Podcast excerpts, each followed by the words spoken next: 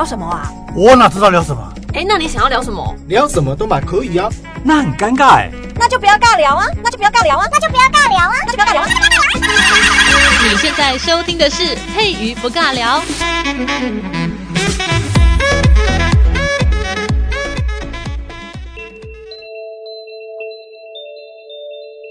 欢迎收听佩瑜不尬聊，我是佩瑜，这是一个闲聊瞎聊，然后就是很怕我讲起来你很尴尬的尬聊的节目。希望今天的节目可以让你不要觉得我在尬聊哦。今天呢，想要跟大家聊的，大家应该听到这个背景音乐，觉得有点毛骨悚然，对不对？有种鬼来电的感觉。是的，我就是想要为了营造这种可怕的感觉，所以放了这样的音乐。希望等一下的小故事会让大家觉得有点恐怖。希望啦，我很怕我讲的不恐怖哦。今天要跟大家聊的是这个台湾三大真实的灵异事件。嗯，大家有没有听过那个朱秀华借尸还魂的这个故事？这是个灵异事件哦。虽然台湾这个地方并不是很大，大家都叫台湾这个鬼岛，可是 我讲的鬼岛不是那个鬼岛。那你可能觉得我的鬼岛可能也不是你说那个鬼岛。好啊，好好绕口。好，不管，反正呢，就是。在台湾呢，还是有一些是真实的灵异事件，然后有些可能地方还蛮多鬼故事的。然后比较出名的一件事情就是震惊全国的朱秀华借尸还魂事件。那当然还有另外可能大家比较熟悉的是台湾最有名的鬼屋哦，太白楼，这个也超有名的。那如果在嘉义地区，大家应该听过是那个什么民雄鬼屋。我至今虽然虽然也是住在南部，但是我还是不敢去。我总觉得好像会跟着什么东西回来。天哪！所以就是觉得还是远离那个地方好了。就故事就听听就好，真的不要身临其境哦。那今天呢，要跟大家来介绍几个比较恐怖的台湾真实的灵异事件。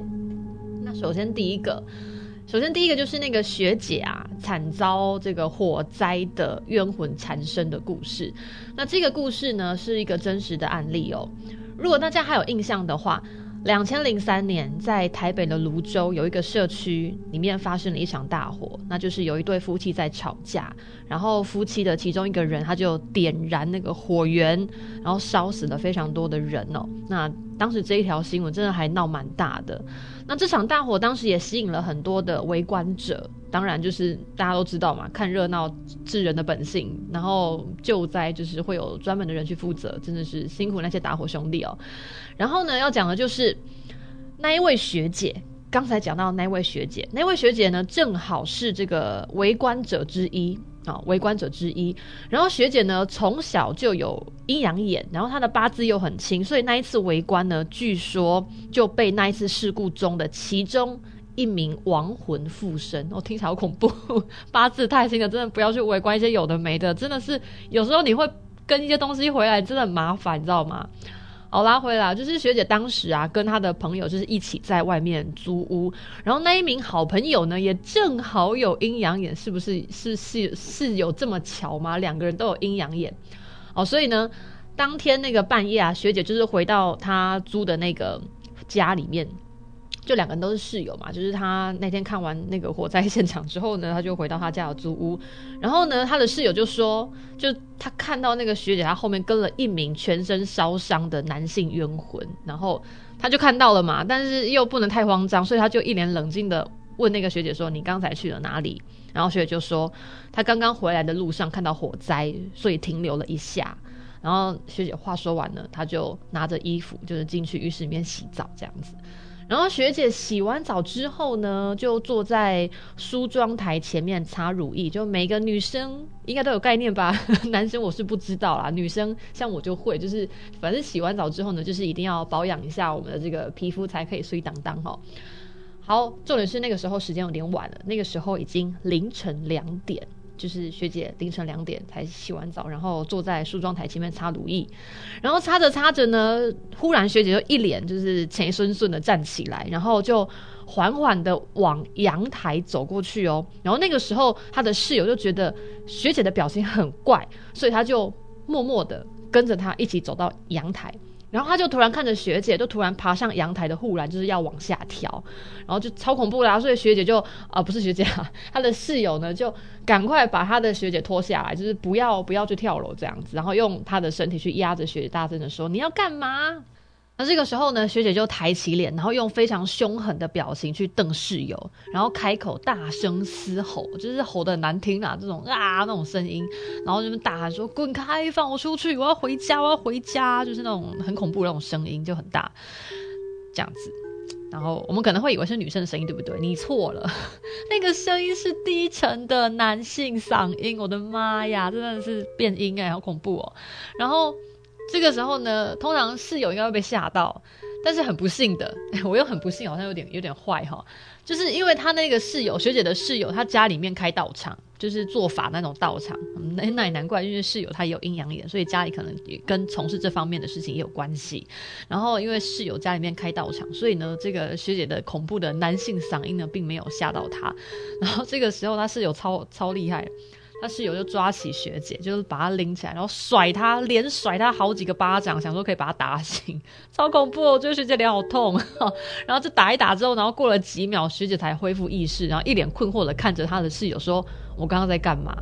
因为我个人是觉得蛮奇怪的，是脸应该很痛吧，很痛，然后应该会想说，你你抓着我干嘛？我脸超痛的，应该会这样问吧？结果他不是这样问，就学姐问说，我刚刚在干嘛？真的是 脸好痛的感觉。然后呢，这个时候室友就跟那个学姐，他的学姐讲说，你刚才被冤魂缠身，被冤魂附身，所以呢，他当下就要求哦。拿绳子把学姐把她绑起来，因为很怕他在做做做傻事，所以就把他绑起来，以防万一。然后说等天亮之后再带学姐去道场，可能去做个法这样子。然后学姐呢，因为她她她就是清醒的嘛，可是还是要把她绑起来，因为不知她什么时候就是又会又会丢高这样，就是又会又会被被那个附身。但是呢，学姐真的是被被捆绑之后没有多久，就又又一直发出那种男性的嘶吼的声音，然后一直挣扎，然后一直就这样到天亮。我是觉得有点辛苦诶、学姐就是被绑住，然后用尽全身的力气去挣扎，然后挣扎了一整个晚上，其实超累的。就是如果以人体的那个负荷能量来来讲的话，应该是非常累。然后天亮之后呢，室友就跟他的朋友一起把学姐带去家里开设的道场。然后想想说，在道场会不会有一些老师，就是可以把这些不好的东西把它弄掉？但是到道场之后呢，那个负责人看了之后，就跟室友说，这个冤魂的怨气太深太重，他没有办法处理，所以就只能去找更厉害的法师来来做做法这样子。然后所以呢，这个室友就把学姐带去他工作的地方，然后等学姐的亲人来接她。那因为当时呢，天还是亮着。所以学姐的意识是很清楚的，然后公司的同事就把学姐的绳子给解开了。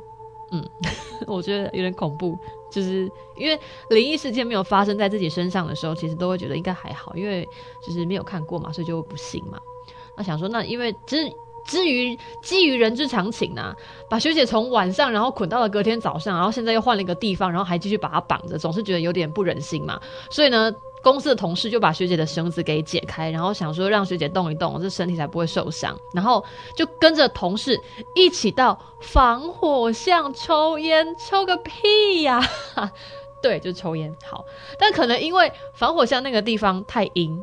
我是不知道为什么防火巷很阴啦，大家会觉得防火巷很阴吗？嗯，还是有 有概念的人，下次可以看看有没有办法，就是透过我的那个粉砖，就是联系我，然后让我感受一下防火巷，不是感受，我不想感受，就是让告诉我一下防火巷为什么会阴啊，帮我说明一下这样子。好，拉回来，就是可能因为防火巷那个地方太阴，所以抽完烟之后呢，学姐又变成另外一个人了。